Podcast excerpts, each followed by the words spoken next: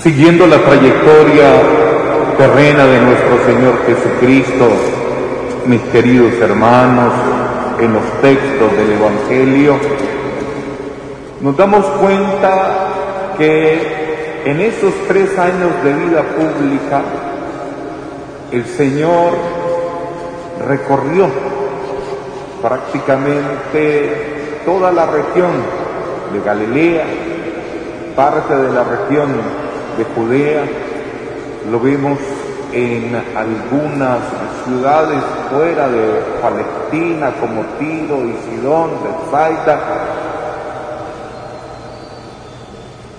Lo que te dice que nuestro Señor Jesucristo tenía una actitud de servicio bien definida, marcada. No andaba en búsqueda de poder que ya lo tenía. No iba en búsqueda de gloria que ya la tenía siendo Dios. No iba en búsqueda de confort, de dinero, porque eso no satisface de ahí que las tentaciones no lo vencen, porque Él es Dios pleno, lleno de todo. Su actitud es de servicio, de servicio al ser humano, a la humanidad. Él va al otro lado del lago, en la barca, lo leímos ayer, y se encuentra con aquellos espíritus que prefieren ir a los cerdos o con aquellos paganos que todavía no están preparados para recibirlo. Termina su tarea y hoy regresa a su tierra, seguramente a Cafarnaún, que es también la tierra donde está habitando, en búsqueda de la humanidad caída en miseria, en este caso un paralítico, a quien le muestra su poder, lo sana y además le perdona sus pecados. Queridos hermanos, esta tarea hermosa de servicio, este ministerio supremo de nuestro Señor Jesucristo, lo dejó institucionalizado organizado y se lo entregó a la iglesia. El poder se lo da a Pedro y a los demás y a los que vendrán detrás de ellos diciéndole, lo que aten en el cielo quedará desatado en la tierra y lo que desaten en la tierra quedará desatado en el cielo. Y por otro lado, poder para sanar poder para perdonar y les da también la capacidad de servicio. Esto que yo he hecho con ustedes es lo que ustedes tienen que hacer, servir, es un ministerio, es un servicio. De manera que todas esas muestras de bondad, narradas en los evangelios, después se proyectarán dentro de la iglesia, a partir de la iglesia, a lo largo de los siglos. Aquello de que edificaré mi iglesia también se refiere a este aspecto de que en esa institución el Señor le serviría a la humanidad. De allí que a lo largo de la historia Jesús en sus ministros es el que ha andado mostrando su poder, su servicio. Esta iglesia diocesana, en el caso nuestro de Nicaragua, ha sido testigo testigo, testigo de esa presencia de Jesucristo durante ya casi 500 años que como diócesis vamos a cumplir en el 2031.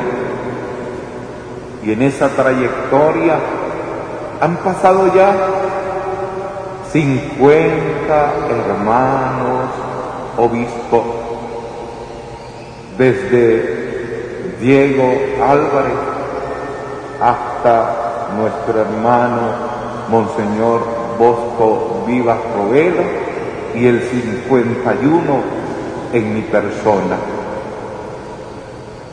Hace 10 días prácticamente estábamos dando sepultura ahí a los pies de la Virgen del Carmen en su capilla a nuestro hermano Monseñor Bosco, quien dio muestra de esa presencia de Jesucristo porque en la ordenación recibió el poder precisamente venido en cadena desde nuestro Señor Jesucristo.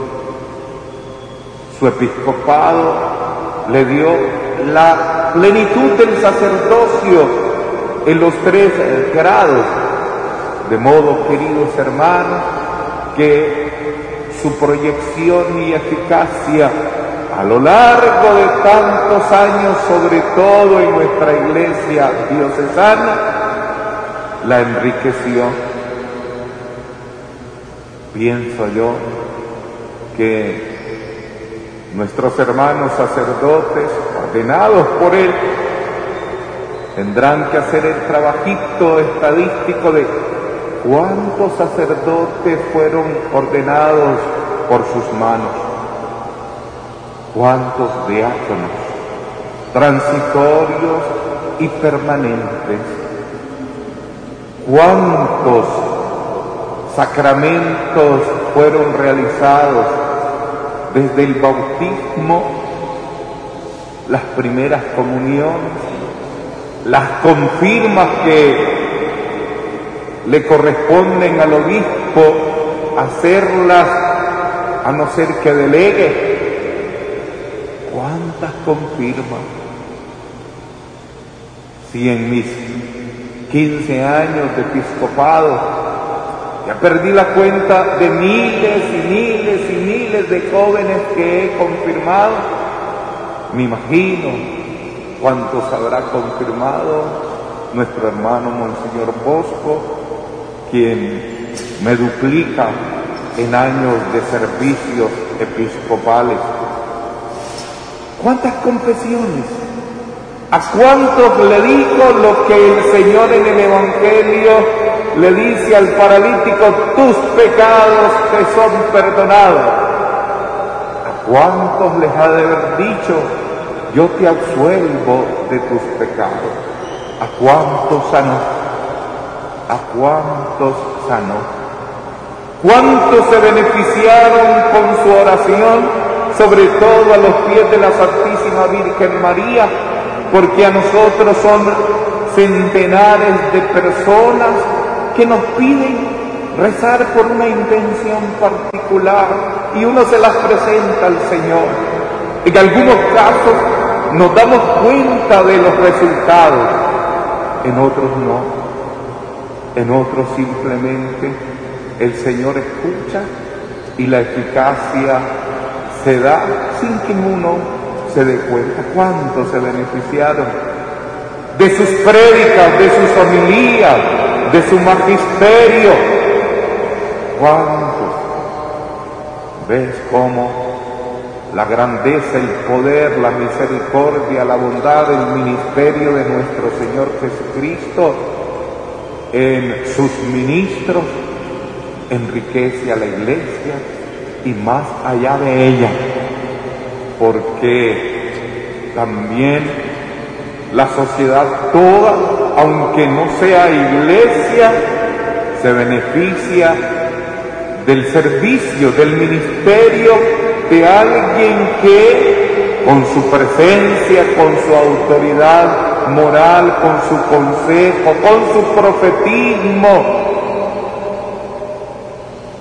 con su mediación conciliadora, ha ayudado al bien de la sociedad.